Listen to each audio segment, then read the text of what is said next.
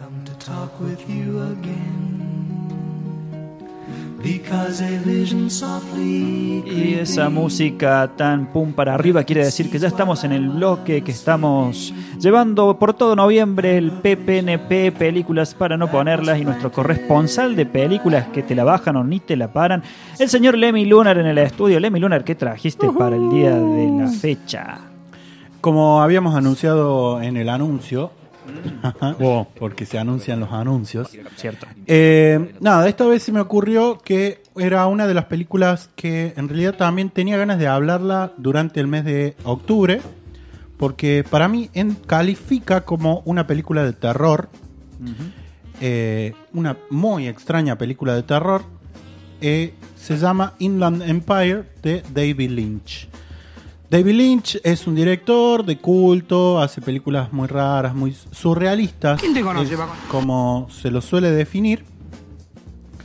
Eh, y esta película es del 2006. Un poco de también de contexto sobre esto. Yo recuerdo que iba al cine Córdoba que estaba en la 27 de abril. Está en la 27 de Sí. abril, ahora con otra administración y qué sé yo. Y me metí a ver películas así porque sí, no sabía el nombre, me mandaba a ver las películas y una vuelta que estaba bajo la influencia de varias sustancias. Eh, y me metí en ese cine y no sabía qué iba a ver y me encontré con esta película que es una tortura de tres horas. Hoy la volví a ver, hoy la terminé de ver después de varios días. No es tan tortura, pero sí es bastante tortuoso de ver. Claro.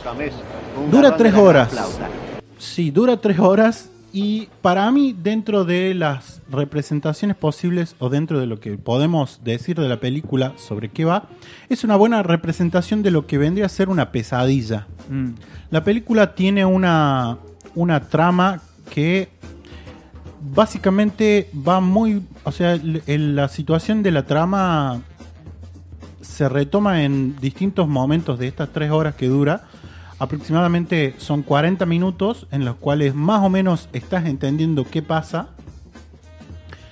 Y va de esto. Son unos... eh, eh, hay una producción de una película, hay unos actores, una actriz y, una- un actor. La actriz está interpretada por Laura Dern, por si no la recuerdan o no la ubican. Es la rubia de Jurassic Park. Y también actuó en- Doctora rubia de Jurassic la Park. doctora rubia de Jurassic Park. Por favor. Es, o sea, la amo, ca- o sea, cada vez que veo esta película la, la- la vuelvo a amar porque es una actriz increíble. Sí. Y entonces el actor, el contraparte de esa producción es Justin Theroux, que no sé dónde actúa, pero Los dos estuvieron en la película que amó Santi Siskin, Last Jedi, Star Wars Last Jedi. ¿está Justin Sí. Theroux ahí? Sí, Justin Theroux hace del el, el falsificador que van a buscar al principio y luego resulta que buscaban a Benicio del Toro. Pero el primero es Justin Theroux. Así de secundario. Que también está en Los Ángeles de Charlie. Que Y ella es Laura, Laura, Laura Dern. Esa es la, Ah, la es la capitana de- Holdo. Esa. Sí, sí, es la de Big Little Lies. Exactamente.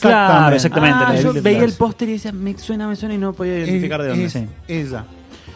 ¿De qué va? Es una producción que va a hacer una película, ¿sí? Que en lo que se van enterando, se trata de una remake de una película anterior que nunca logró concretarse porque los protagonistas fueron asesinados por el Laura marido de la actriz que hacía esa película. ¿Y de qué va la película que van a hacer? La película va de un par de actores que se enamoran, que están haciendo una película de unos actores que se Mm. enamoran y que son asesinados por el marido de la protagonista. Porque no era O lo suficientemente confuso para David Lynch Es- eh, la premisa original. Pero- Muy como- meta, meta, meta, Hay meta, cuatro meta. películas adentro. O- Hay, o hay- me perdí hay en niveles. más, hay más, hay más. Porque de No repente... entiendo. No entiendo el nombre de todos los argentinos. No entiendo.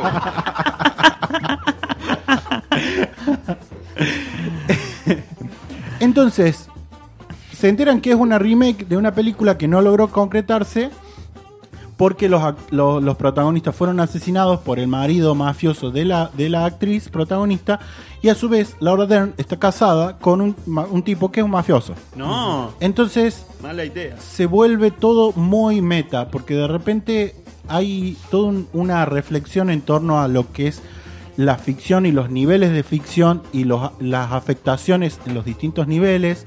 Hay eh, como también es muy difícil describir lo que sucede, hay que verla porque la trama va de eso, pero es como algo de lo que logras interpretar, ¿sí?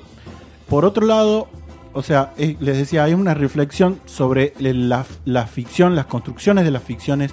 Es también, podría leerse como un ensayo de lo- lo- las cuestiones actorales, porque hay también, hay un momento, por ejemplo, en el que Laura Dern va y lo enfrenta a Justin Terox y le dice, mi marido nos descubrió, se pudre todo, mi marido nos va a matar, ya se, dio cuenta de lo que está pasando, nos va a matar, tenemos que irnos. Y dice de repente, qué raro, esto suena como un diálogo de la película que estamos filmando. Y de repente suena un corte, se abre un poco el plano y aparecen las cámaras, aparecen los sonistas, el director está interpretado por Jeremy Irons, también sublime su interpretación. Esta obra tiene todo. Eh, y de repente dicen corte y le- ella queda choqueada porque, y así como, como vos, queda choqueado porque parecía que era parte de la vida de estos personajes, pero era parte de la vida de los actores. Claro. Entonces se empiezan a confundir los planos en los cuales dónde, dónde para el nivel de ficción y dónde para el nivel de realidad.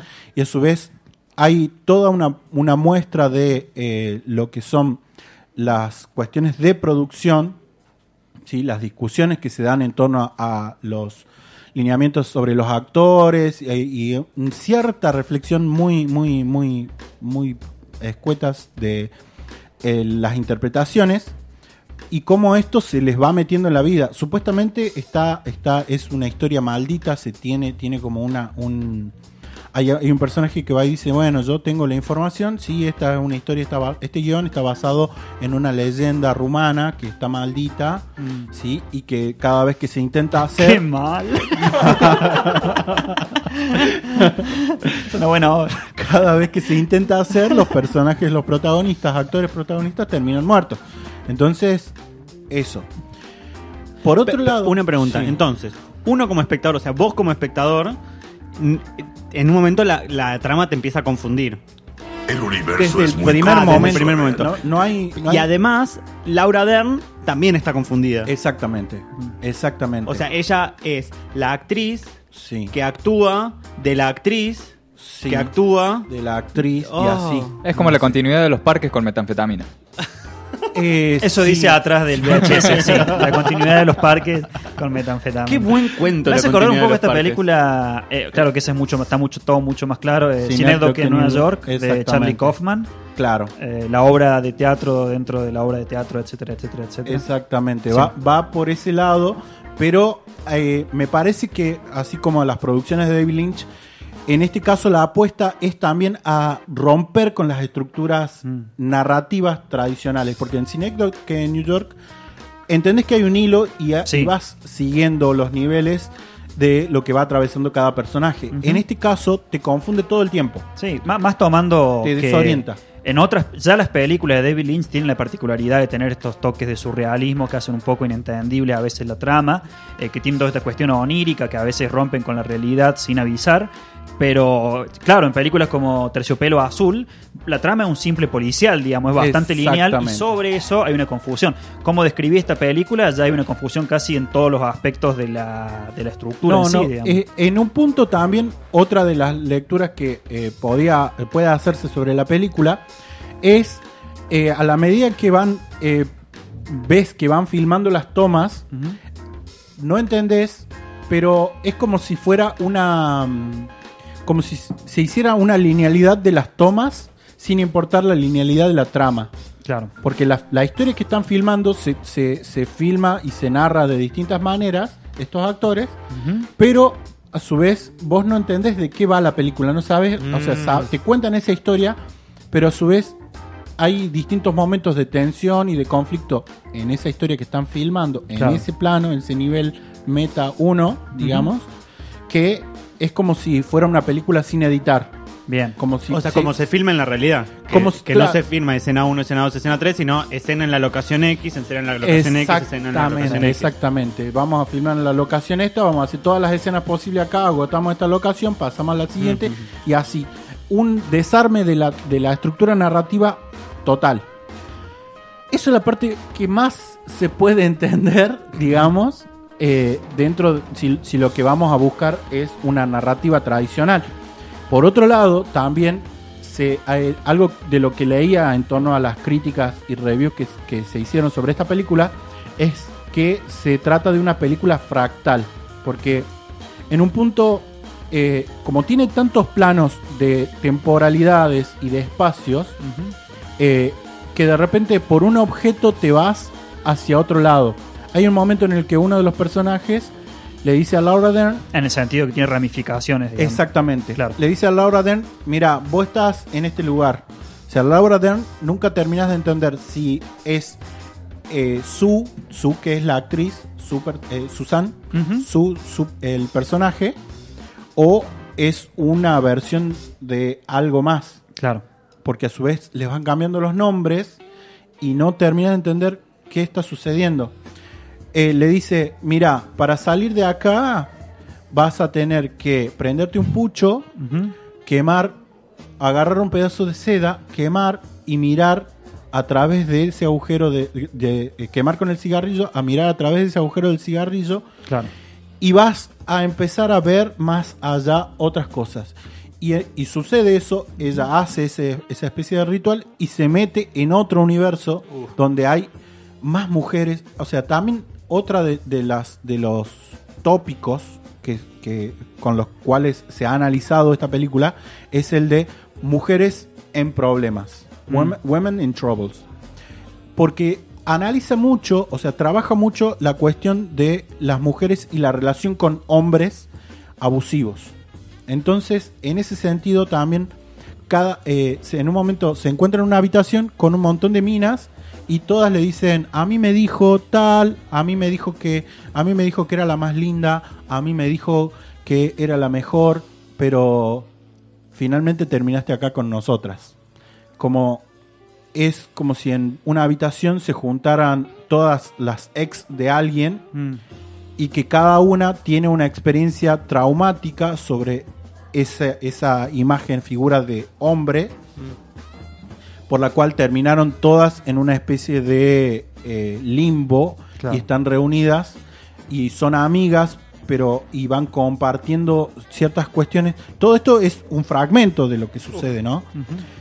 A su vez, eh, dentro de esta trama de actriz haciendo de otra actriz, en el primer nivel de actriz, ella en un momento se mete en una puerta que es el punto de quiebre, que pasa aproximadamente a la hora de la película, se mete en una puerta y ahí empieza toda una cuestión eh, súper onírica y como les decía, de repente hablan de un reloj, se filma el reloj y de repente el reloj aparece en otro lado, con otro contexto, en, en- en otra forma, con otra mujer, ¿sí? Y aparece Laura Dern siendo otra también, y aparecen otros personajes siendo otros, los mismos actores, pero siendo otros. Entonces es muy confuso, es sumamente tediosa. La primera parte, la primera hora de la película es terrible, porque ya desde el principio inicia con una, una toma de un disco viejo, una púa de un disco, con una transmisión radial, ¿sí? A su vez se van eh, mezclando idiomas porque hablan como en rumano, en ruso, en francés, eh, en inglés. Entonces nunca terminas de entender en qué plano de la, de, de- de la historia estás. Por otro lado, también, como les decía, se repiten escenas tal cual en distintas locaciones y, y con distintas actrices. Claro.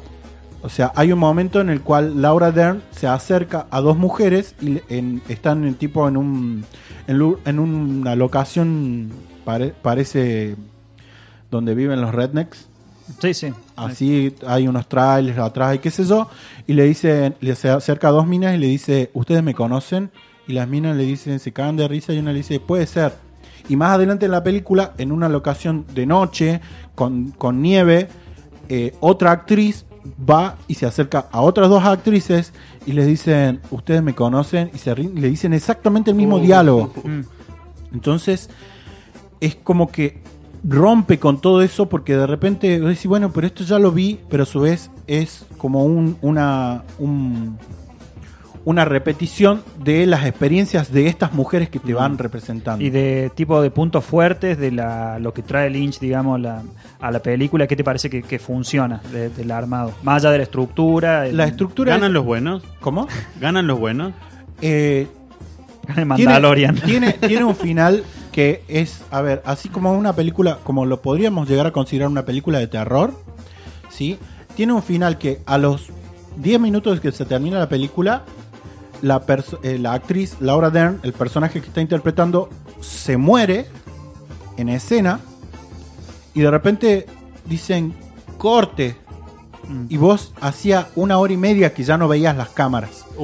Ya no veías lo meta. Claro. Ya estabas tan adentro que de repente dice corte y te traen de nuevo. Y decís, ah, pero todo esto era parte de la filmación, la locura de esta mina, qué sé yo. Y ella se queda tirada, se levanta y le dice Jeremy Iron, bueno, sí, felicitaciones, con esto te vas a ganar un Oscar. Y ella le dice, y no, no dice nada y se va caminando, se va caminando, intenta pararla, pero nada, se va caminando toda eh, andrajosa, sucia, y sale de la escena, se mete por unas escaleras, de repente entra a un cuarto, se encuentra con el marido, lo mata.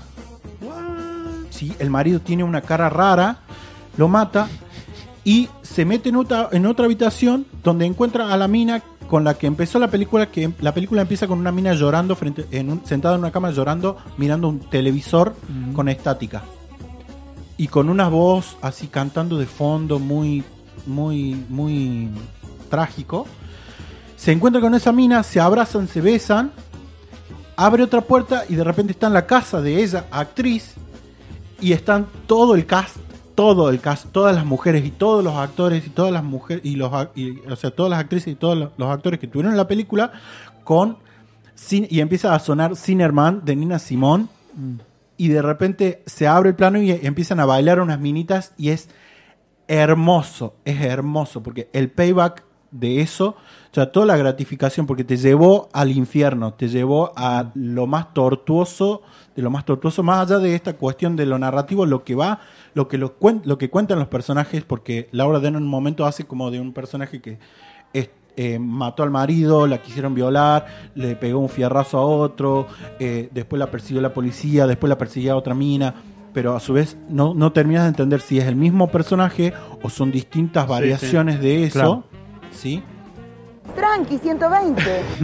te llevó ahí y de repente te trae, te trae, te trae, te trae y volves, llegás al principio de la película y salís, si se quiere, a la realidad donde hay un montón de, de- de- de chicas bailando con una, una canción eh, que es muy hermosa, una de mis canciones favoritas de Nina Simón.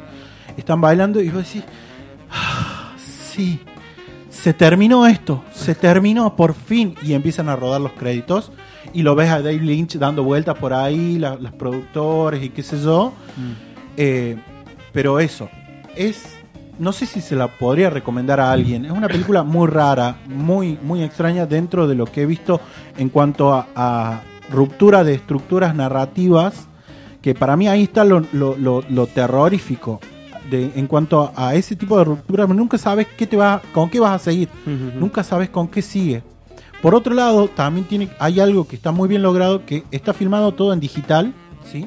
Está filmado todo en digital y las tomas son casi sobre la cara de los personajes.